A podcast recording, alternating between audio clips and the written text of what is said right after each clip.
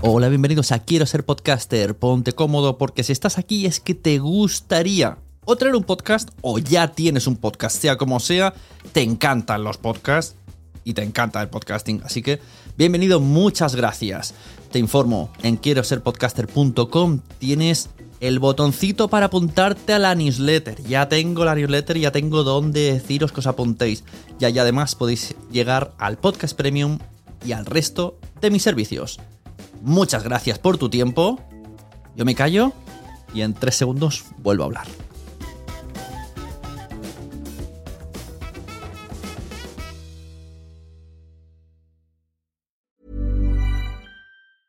I'm Sandra, and I'm just the professional your small business was looking for. But you didn't hire me because you didn't use LinkedIn jobs. LinkedIn has professionals you can't find anywhere else, including those who aren't actively looking for a new job but might be open to the perfect role, like me. In a given month, over 70% of LinkedIn users don't visit other leading job sites. So if you're not looking on LinkedIn, you'll miss out on great candidates like Sandra. Start hiring professionals like a professional. Post your free job on linkedin.com/people slash people today. Ready to pop the question? The jewelers at BlueNile.com have got sparkle down to a science with beautiful lab-grown diamonds worthy of your most brilliant moments. Their lab-grown diamonds are independently graded and guaranteed identical to natural diamonds, and they're ready to ship to your door. Go to BlueNile.com and use promo code LISTEN to get $50 off your purchase of $500 or more. That's code LISTEN at BlueNile.com for $50 off. BlueNile.com code LISTEN. Hey there, it's Michelle Norris. I'm host of a podcast called Your Mama's Kitchen. When I travel, I'm usually looking for a way to find a taste of home when I'm not at home. And one of the things I love to do when I am at home is entertain. And Airbnb allows me to do that. When I was in California recently, I rented a house that had a great kitchen. And when we were sitting around the table, we're all thinking, we're in someone else's house. Someone could be in all of our homes as well. If you have a home, but you're not always at home, you have an Airbnb. Your home might be worth more than you think. Find out how much at airbnb.com/slash host. La atención. Esa actividad que todos reclamamos. Youtubers, escritores, payasos y podcasters. Necesitamos atención para que nuestros proyectos sigan adelante, pero también necesitamos retención, la retención de la atención. Cuanto más retención, más contentos están nuestros oyentes y más satisfechos estamos nosotros. Hoy voy a tener una conversación con Roger Casas del podcast Su atención, por favor, y el libro Tu atención, por favor, donde vamos a hablar de eso, de la atención. Roger Casas, creador de El Cañonazo, nos va a contar cómo fue la idea del libro, qué proyectos están en marcha, qué es lo que reclama la atención hoy día, qué piden las marcas sobre este tema de la atención. Tendremos una conversación sobre las plataformas, sobre podcasting, sobre todo, porque es que al final la atención lo abarca todo. Eso sí, si sois suscriptores de la membresía quiero ser podcaster.com, lo tenéis al completo, toda la conversación. Los que estáis aquí solamente vais a tener una opción freemium, donde os voy a dejar unos buenos momentos, pero no todos los momentos. Así que, bienvenidos al podcast, quiero ser podcaster, yo soy Sune, y estás a punto de escuchar un contenido puramente podcaster.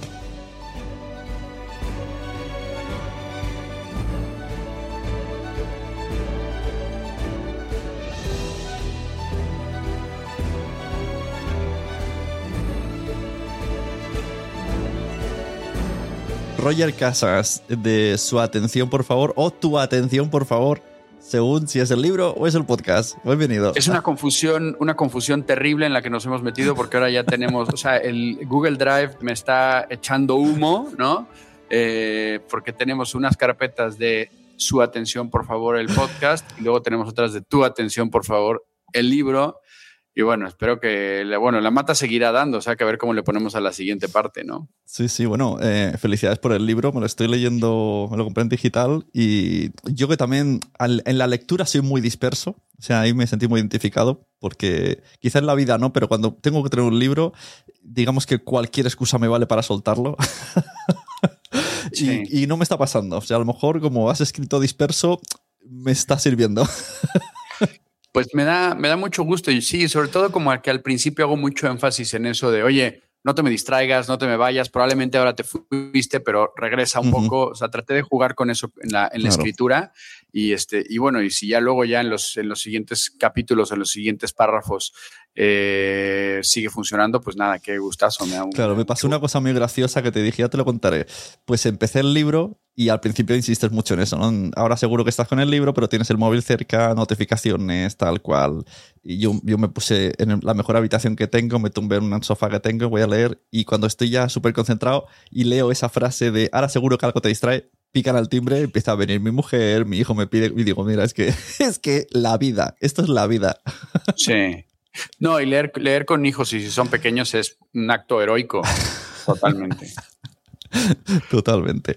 Bueno, eh, aquí vamos a hablar un poco de, la atención, sobre todo en el mundo del audio, pero vamos a, hablar sobre todo toda tu carrera. Podemos hacerla de manera mm, cronológica al revés, de ahora hacia el pasado, hasta que nos dé tiempo, hasta que seas un bebé. Vaya. son, unos, cuantos años ya, ¿eh? Claro, y siempre con la excusa de la atención, que me gusta mucho esto de, la economía de la atención de la que hablas. En tu podcast, bueno, explicas en tu libro y en un episodio del podcast que hiciste como, como un transmedia. Las dos cosas, una cosa era la otra, la otra la una y al final era un todo. Sí, yo cuando, cuando doy con el tema de la economía de la atención, que viene de una reflexión previa de, lo que hacemos en la empresa, de lo que hacemos en el, cañonazo, que es a final de cuentas eh, tratar de ayudarle a, todo tipo de, empresas, instituciones, marcas y canales y medios de comunicación a captar la atención de la gente de alguna forma u, de otra, ¿no? Y entonces esta reflexión me llevó a, dar con el, con el concepto de la economía de la atención y es que cada vez que hablo del, concepto, y últimamente es mucho lo que hablo de ello, es que primero el, público es amplísimo porque nos atañe todas las personas mm, que estamos en el planeta y si no a todas las personas que tenemos un móvil, que somos bastantes, ¿no? O que estamos conectadas de alguna, de alguna forma o que estamos este, recibiendo estímulos de, contenido, eh, pero que luego también digamos que segmentando esa, esa, multitud de, posibles personas interesadas, pues hay, diferentes segmentos de, posibles grupos de personas a, las que les pudiera interesar esta, esta historia, ¿no? Eh, y, como diferentes recovecos narrativos también de, cómo puede ir, ¿no? Entonces, una cosa que nosotros tenemos muy implantada, y tú lo sabes aquí en, el, en el cañonazo, es que nosotros eh, pensamos en las, historias como en su totalidad y en, todas las vías en las que se puede expresar, o no sé si en todas, pero en varias. O sea, tratamos de no, eh, vemos un tema y no decimos, ah, mira, esto va a ser una muy buena serie de televisión, sino que dice, a lo mejor esto es un podcast, y a lo mejor esto es un libro, y a lo mejor esto es un cómic, ¿no? Eh, y eso es algo que traemos en, en, vena, ¿no? Es muy, muy cultural nuestro, ¿no? Entonces, cuando doy con este tema un poquito antes de la pandemia, y que me parece o sea, me parece un tema riquísimo y con muchísimo recorrido. Eh, lo que hago es armar esta presentación, esta, esta sí, boceto de, de, proyecto que desde el origen era transmedia, ¿no? Y desde el origen tenía eh, bueno, de hecho, la, la, primera pieza con la que abre esa presentación es una película. Eh, es una película que luego tenía un libro y el libro, claro, para hacer la investigación del libro había, que, hacer entrevistas, entonces ya pensamos en el podcast, pero también hay una serie como de explainers, hay, en fin, da, para muchísimo y pues bueno, aquí una de las cosas que también nosotros solemos decir cuando en, clases, cuando nos toca dar clases de transmedia, es que uno a veces se imagina que los proyectos transmedia como que se pergeñan, se cocinan y se, y se emplatan y se, y se, y se, y se, exhiben o, se presentan todos de golpe con todos los contenidos ya armados. Y, muchas veces la realidad es que te, va, te va poniendo digamos, los, los, pies para que cada una de esas partes vaya teniendo como su momento de lanzamiento, su momento de producción y su momento de, salida, y que luego ya cuando haces el zoom out, pues ya ves ese, ese proyecto transmedia, que es un poquito lo que está, lo que está pasando ahora. Mira, primero te voy a pedir que bajes un poco el micrófono porque a veces está a golpe de aire y eso hace que mi atención como editor de sonido Ah. se distraiga todo el rato. ¿Así está mejor? Sí, sí, aunque sea un poco diferente, pero mejor así no golpeamos aire. Y eh, sobre todo el aire. Eh, lo que no es lo mismo es captar la atención que retener la atención. Porque a mí Netflix me capta todo el rato la atención, pero es la plataforma que menos me retiene de, de la historia. O sea, me paso el día, oh, oh, oh, todo favorito, favorito. me hago- Mi lista es infinita, pero la mitad de pelis la- a veces ni las termino.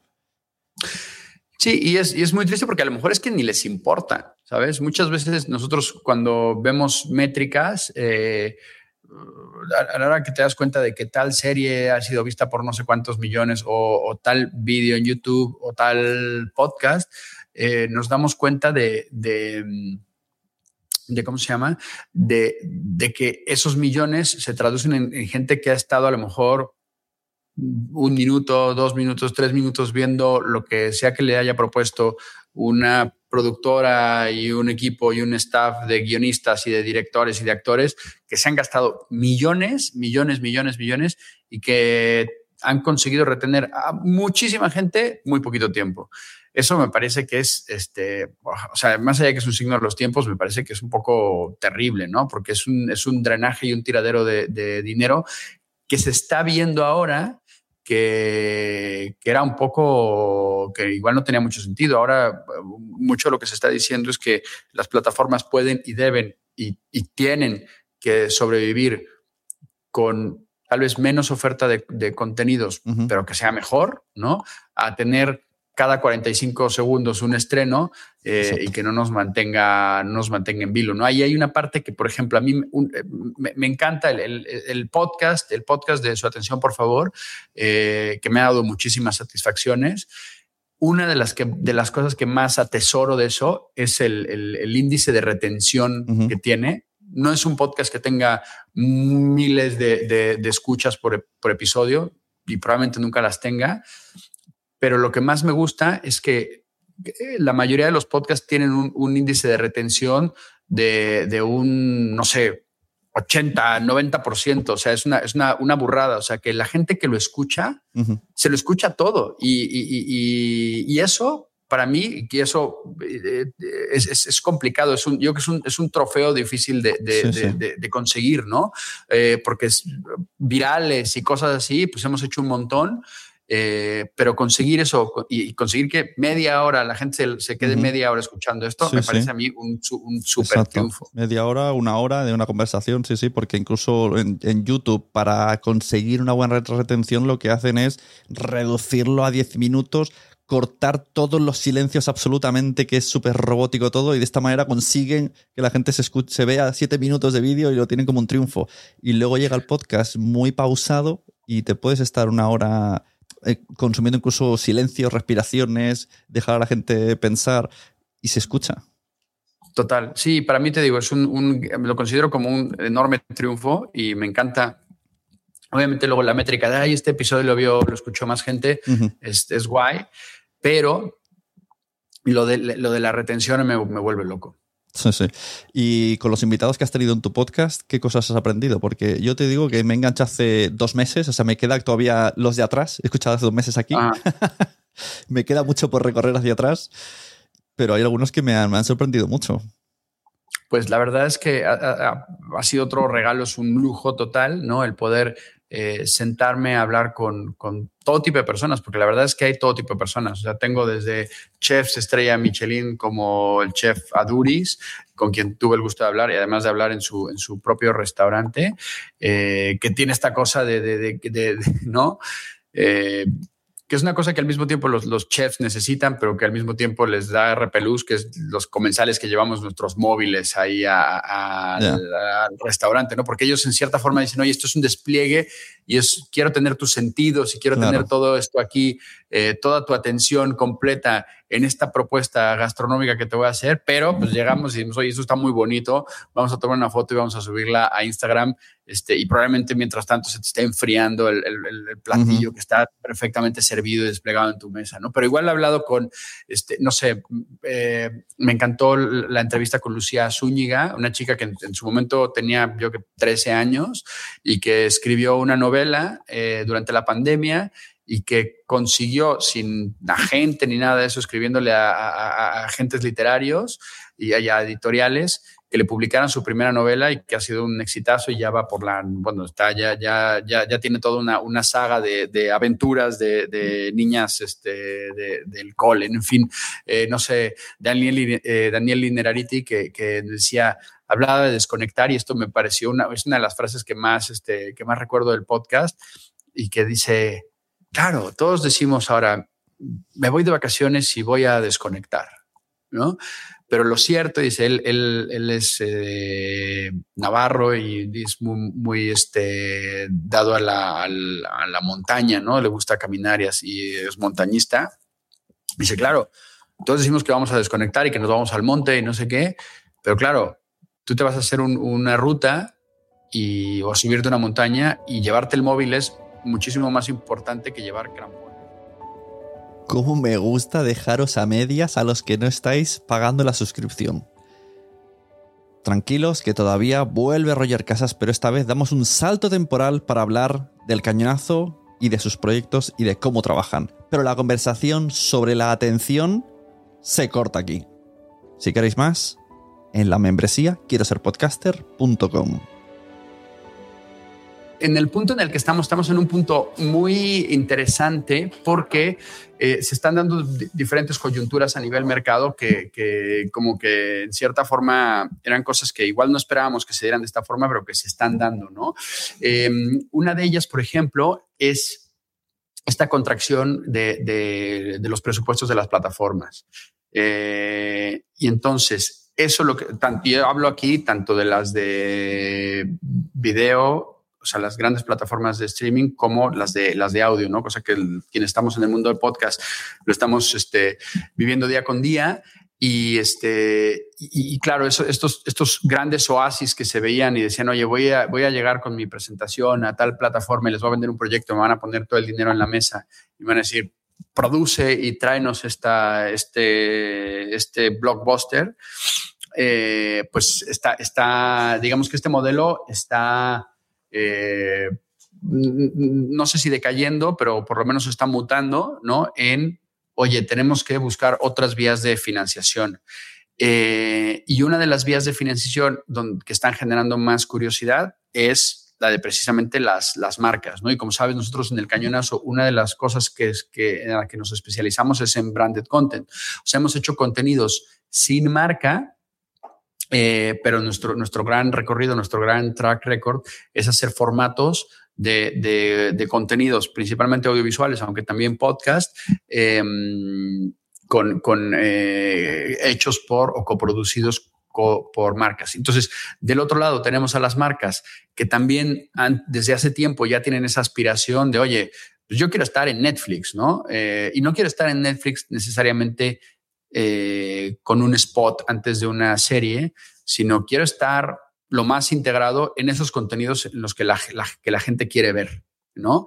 Eh, entonces, esta aspiración, eh, digamos, alineada con esta necesidad que tienen las plataformas de encontrar nuevos socios y nuevas vías de, de financiación para sus productos, hacen que se presente una temporada muy interesante para, eh, para generar, para producir, para vender eh, proyectos de, branded content. Entonces estamos en eso, estamos con la cocina a tope, con varios proyectos que están a punto de... Ah, te, voy a interrumpir aquí porque esto de, Yo creo que las apuestas, por ejemplo, Spotify, creo que está cambiando la forma de hacer apuestas con sus podcasts. Ya no tiene el modelo Podimo de te doy dinero por episodio, y me baso en que de forma semanal se ha salido, entiende tu mente, se ha salido porque ahora, y por otras cosas que, que, sé, eh, va por CPM. Entonces, claro, mm, ya no sale tan a cuenta a todo el mundo estar ahí, porque si te tienes que llegar a tantos millones de oyentes para que salga rentable, pues a lo mejor es más fácil hacerte un Patreon.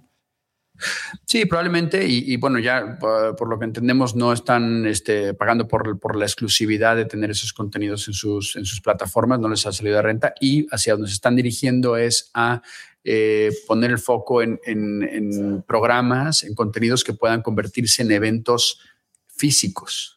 Eh, que hay, bueno, hay miles, de, miles de ejemplos de, de, podcasts que les ha, ha, sido como muy, muy exitoso este, este modelo. Entonces, probablemente el podcast de plataforma se pueda convertir en un, en un podcast evento o en un podcast que derive en, en evento y que congregue gente que congrega atenciones, ya no en una plataforma eh, digital, sino en un lugar físico. Y bueno, pues es una mutación interesante a ver qué, a ver qué, es, lo que, nosotros, pasa. Nosotros aquí desde podcast tuvimos conversaciones con Teatro Balañá y, su idea era esa, de, que, de que llenar toda Barcelona de podcast en directo. Ese es su objetivo. Que, que, me parece que volvemos otra vez a una, a una, burbuja. Sí, es probable que a lo mejor digas, oye, lo, que, lo que hay que hacer es un festival que en lugar de que sea el Primavera Sound, sea el Podcast Sound, ¿no? Y entonces tienes a miles de podcasts este, o podcasters haciendo sus directos, que me parece que sería maravilloso, pero no sé si eso solamente cubra una parte del, del espectro creativo y narrativo que tienen los podcasts y que hay muchos otros podcasts que no están pensados para, para, ocurrir de esa forma y que, y que no sé si nos los estamos perdiendo, nos los vayamos a, perder o cómo le vamos a hacer para eso, ¿no? Yo creo que ahí también la, la, solución hasta cierto, puede, hasta cierto punto pueden ser las marcas, eh, pero pues claramente hay determinado tipo de, de, de podcast que, no, que una marca no podría entrar, ¿no? O sea, por ejemplo, hablando nosotros de, de, ejemplos propios, pues a lo mejor Gale el Triángulo, ni, no hay ninguna marca que pudiera ni siquiera acercarse a un, a un contenido de, de, ese tipo, ¿no? Y, y, por hablar de investigaciones, no sé, a mí de mis podcasts favoritos que siempre menciono, no sé, Paradise de la BBC, pues no, tampoco, ¿no? Eh, y Wind of Change, pues tampoco, ¿no? Y a lo mejor, o sea, podcasts que, eh, que, que, que, creo que tienen mucho, mucho recorrido, o sea, me voy a cosas mucho más pop, o sea, Crímenes el musical, eh, maravilla del podcast, que a lo mejor, o bueno, yéndonos a otra cosa también, barriendo hacia territorios más cercanos, bodas icónicas, eh, creo que hay, hay, ciertos episodios eh, que podrían llegar a ser patrocinables por otra marca, pero otros que por la, por la propia temática de los conflictos de los que hablan, eh, es muy complicado. O sea, para que una, sobre todo las historias de ficción, o hay determinadas historias, o incluso de no ficción, que, que, que su interés se basa en el conflicto. Y en el conflicto que hay, bajas pasiones, sexo, drogas, rock and roll, eh, traiciones, balazos y demás. Y esas, todas estas son palabras de las que las marcas suelen rehuir, ¿no? Eh, y entonces ahí, ahí, ahí se nos va quedando acotado un hueco de cosas que dices, oye, y a ver cómo, a ver cómo, cómo le hacemos para, para, para, sacarlas a la luz, ¿no?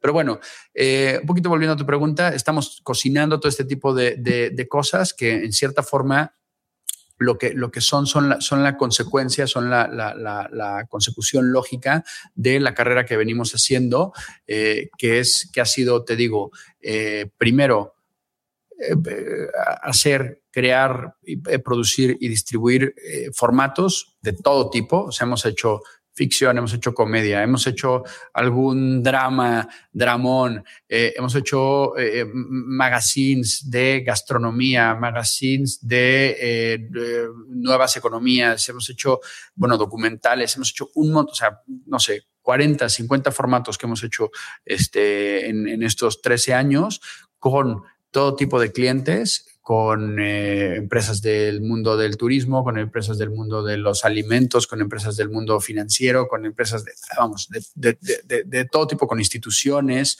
Eh, hemos hecho, mira, ahora este, el próximo entrevistado de, su atención, por favor, que probablemente cuando este episodio se eh, publique, ya estará este, este episodio con eh, Mauro Fuentes, eh, que actualmente es dirección, director de, de, la, de la transformación de la comunicación digital en CaixaBank, espero haberlo dicho bien, que cuenta una historia que hicimos hace 10 años, que fue una serie de comedia que se llamaba Erasmus con mi familia, que le hicimos para la Comisión Europea, para hablar de los, de, los programas de, becas y de intercambio eh, a, nivel, a nivel europeo y era una comedia de screwball con dos familias de una española, una familia española y una familia eh, inglesa que se iban a vivir a París, este, padre y madre, hijos, este, y bueno, y todos este, acaban teniendo romances y que, que veres con cada uno de ellos.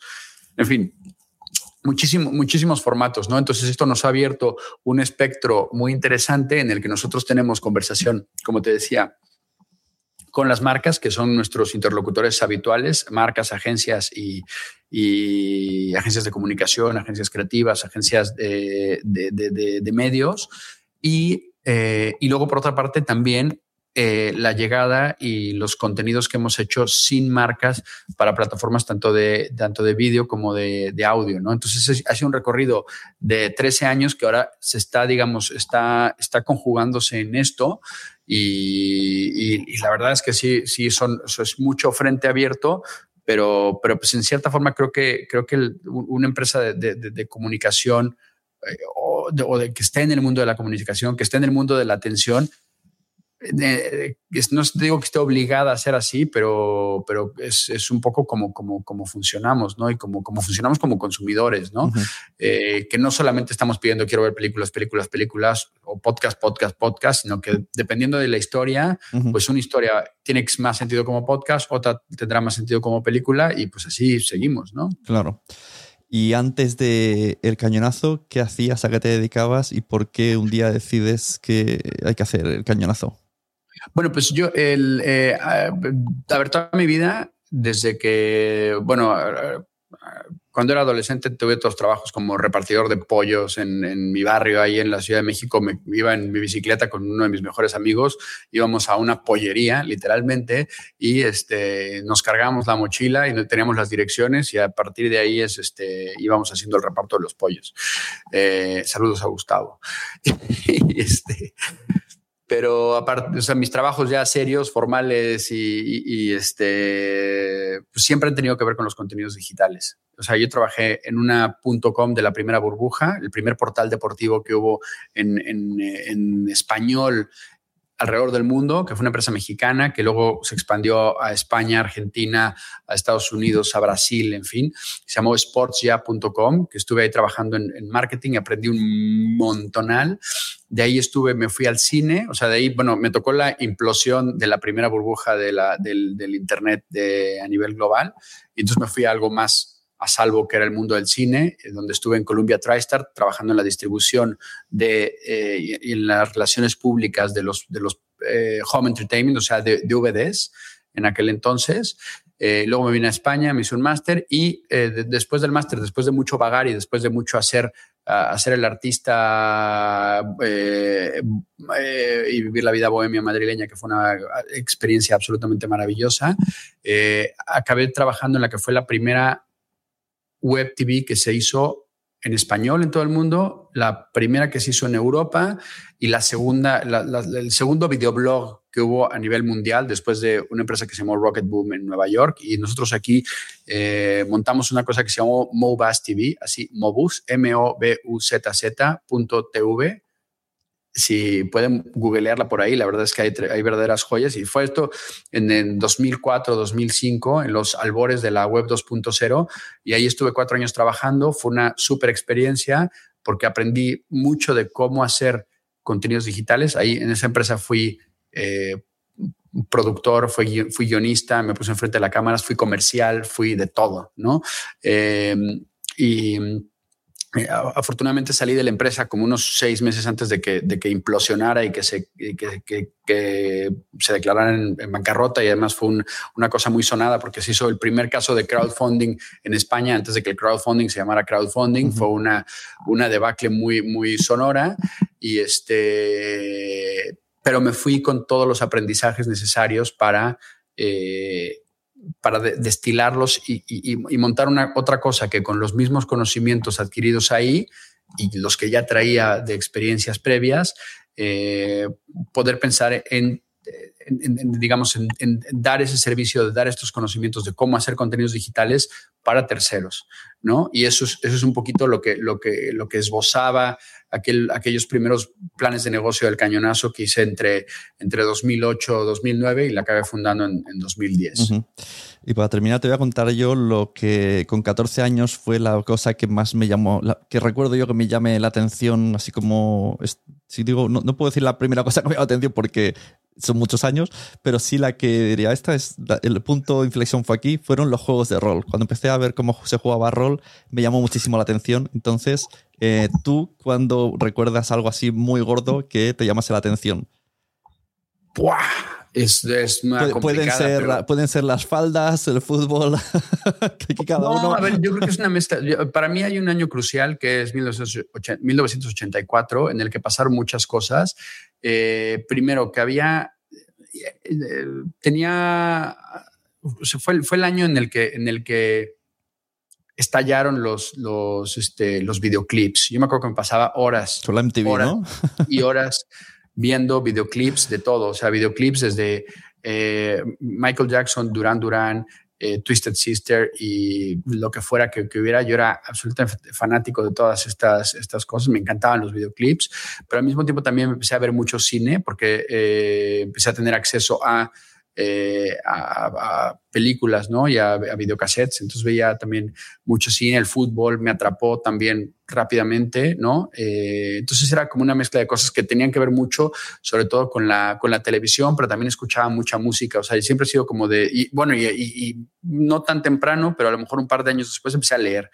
Eh, siempre, siempre, me ha gustado eso y luego también sí empecé a hacer, me acuerdo de haber empezado a, a, a hacer tareas, o sea, entregar, entregar los deberes en, en, en, videocassette, ¿no? O sea, nos juntamos con un grupo de amigos y decían, oye, tienen que hacer algo creativo para la clase de, no sé, de ciencias. Pues nos poníamos ahí, hacíamos el, el moñas ahí y, nos grabábamos y hacíamos parodias de programas de televisión, en fin.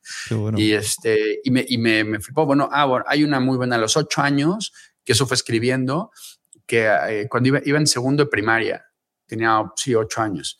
Y hubo un concurso de, un concurso de cuentos en el, en el colegio y quedé finalista y al final me tocó en el auditorio, enfrente de todo el colegio, leer este cuento, eh, que, era un, que era un cuento muy divertido porque era como una especie de historia de superhéroes en la que todos los villanos de la, de la, de la historia eh, tenían nombres de los apodos que le poníamos a los profesores. Entonces, claro, yo, yo estaba leyendo esto enfrente de todo el auditorio, donde estaban todos, los, todos mis compañeros y los padres de mis compañeros. Y, claro, eran como, estaba todo el, cuento estaba plagado de como de chistes internos eh, sobre los profesores y nadie se daba cuenta de eso. Y yo me, o me acuerdo, hay dos, dos sensaciones que recuerdo mucho de aquel día, y eso fue hace ya casi 40 años, que es primero la conexión de estar leyendo algo enfrente de, pues a lo mejor había 200, 250 personas, no lo sé, eh, de estar leyendo algo y que los compañeros estuvieran partiendo eh, de la risa, eso me encantó. Y luego cuando me dijeron, oye, ganaste, fue así como, y creo que es la única cosa que he ganado en mi vida. Este qué, curioso la historia esta del cuento porque al final estaba todo el mundo estaba atendiendo a tu atención y estoy, ahora has escrito un libro sobre la atención. Tú, cuando, cuando te he dicho que me dijeras una cosa, has dicho muchas cosas, que es lo que trata también el libro de la atención en, en, 360. Ah. Al final, ¿no? es, como, es el libro de, sobre tu vida sin darte cuenta. Ya, sí, no, no, y te digo, a mí probablemente la pregunta más complicada es dime una cosa de, ¿no? O sea, porque la mente como que me funciona un poco en diferentes direcciones. Entonces, centrarme en una o decir o decidirme por una cosa o renunciar a todas las demás es una cosa sí, sí. Bueno, es, lo que comentas de la, economía de la atención. Al final está hasta en cuando vas caminando por delante de la frutería a ver cómo ha montado el stand el frutero para llamar a tu atención. O sea, al final es, es la conversación hoy día, este siglo es la atención. Totalmente. Y por eso yo que, o sea, para mí el, el, esfuerzo de escribir el libro y de hacer todo este proyecto es que es un tema que, y te digo, y lo mencionaba en el podcast y lo mencioné en el libro, a medida que voy hablando de esto con más gente, porque además yo a todo el mundo le digo, ¿y sabes qué es la economía de la atención? Y todo, el mundo me pone la cara de, entonces, ah, ok, hay un tema, porque hay un tema y la gente dice, ah, pues sí, es un conceptazo, ah, y a mí me pasa esto. Y todo el mundo tiene una historia relacionada con esto, todo el mundo, o sea, nadie se libra. Sí, sí. Pues Roger Casas, eh, muchas gracias. Seguiremos escuchando eh, tu podcast. Recomiendo a todo el mundo, ya os digo que yo soy muy disperso leyendo y esto me... Estoy al, estoy al revés. Cuando tengo tiempo, cambio el móvil por tu libro. O sea, ahora mismo en Muy bien. Oye, pues no, hay, hay, muchos, hay muchos episodios muy podcasteros que te recomiendo. Bueno, están de, de ¿no? Está María G. Espinosa de los Monteros, está Javier Celaya, está Dani Sadia de Dixo, que no te lo puedes perder. Eh, en fin, hay, hay, bueno, Diego Barrazas también, podcaster mexicano, también con déficit, con, eh, ¿cómo se llama? Eh, TDAH, uh -huh. trastorno de déficit de atención. Isabel, ¿no? También está Isabel Cadenas. Está, está Chabela, ya más, recientemente, Pilas Ayans, o sea, del mundo del podcast, por, por obvias razones, este, le he dedicado varios, varios episodios, Jorge Carrión, eh, en fin, hay, hay, hay buena lista eh, y te digo, de todo mundo le he aprendido, pero un montonal. A mí el de la, una de las de, de, de, de Jordi Carrión me encanta una cosa que, que él menciona y que dice que somos la, las personas somos, no, dejamos de ser serialidades, ¿no? Entonces somos una serie de contenidos que, que se van eh, o nos manifestamos así, ¿no? De, de, contenidos que vamos desperdigando por ahí y que luego las conexiones son ahora, ¿no? O sea, ahora, este, aunque ya había sucedido con anterioridad, eh, la serie Sune se ha, se ha, cruzado, hemos hecho un crossover uh -huh. con la serie Roger, ¿no? Eh, y espero que no sea la última vez que suceda. Pues muchas gracias por tu atención, por la atención de todo el mundo, por la atención de toda la gente que escucha todos los podcasts y nos, nos vemos en, por todos lados y que al final nos veremos por todos lados. Espero que sí. Ha sido un gran placer y un saludo a todos tus escuchas. Bueno, hasta luego. Adiós. Hasta luego. Mom deserves the best, and there's no better place to shop for Mother's Day than Whole Foods Market. They're your destination for unbeatable savings, from premium gifts to show-stopping flowers and irresistible desserts. Start by saving 33% with Prime on all body care and candles. Then get a 15-stem bunch of tulips for just $9.99 each with Prime. Round out Mom's menu with festive rosé, irresistible berry chantilly cake, and more special treats. Come celebrate Mother's Day at Whole Foods Market. Planning for your next trip? Elevate your travel style with Quince. Quince has all the jet setting essentials you'll want for your next getaway, like European linen, premium luggage options, buttery soft Italian leather bags, and so much more. And it's all priced at 50 to 80% less than similar brands. Plus, Quince only works with factories that use safe and ethical manufacturing practices. Pack your bags with high-quality essentials you'll be wearing for vacations to come with Quince. Go to quince.com slash trip for free shipping and 365-day returns. Mom deserves the best, and there's no better place to shop for Mother's Day than Whole Foods Market. They're your destination for unbeatable savings, from premium gifts to show-stopping flowers and irresistible desserts. Start by saving 33% with Prime on all body care and candles. Then get a 15-stem bunch of tulips for just $9.99 each with Prime. Round out Mom's menu with festive rosé, irresistible berry chantilly cake, and more special treats. Come celebrate Mother's Day at Whole Foods Market. Muchas gracias por haber estado aquí todo este tiempo con la de cosas que tenemos que hacer hoy día y todo el estado escuchando. Muchas gracias. Si en todo este rato en algún momento se te ha pasado por la cabeza que podría ayudarte a tener o mejorar tu podcast, entra en cualquiera de mis webs. En todas están todos los servicios. Quiero ser podcaster.com, sunepod.com y nacionpodcast.com. Comparte todos los episodios que te gusten porque a todo el mundo le gustan los podcasts, pero todavía no lo saben. Ostras, esta frase la llevo diciendo 10 años, ¿eh?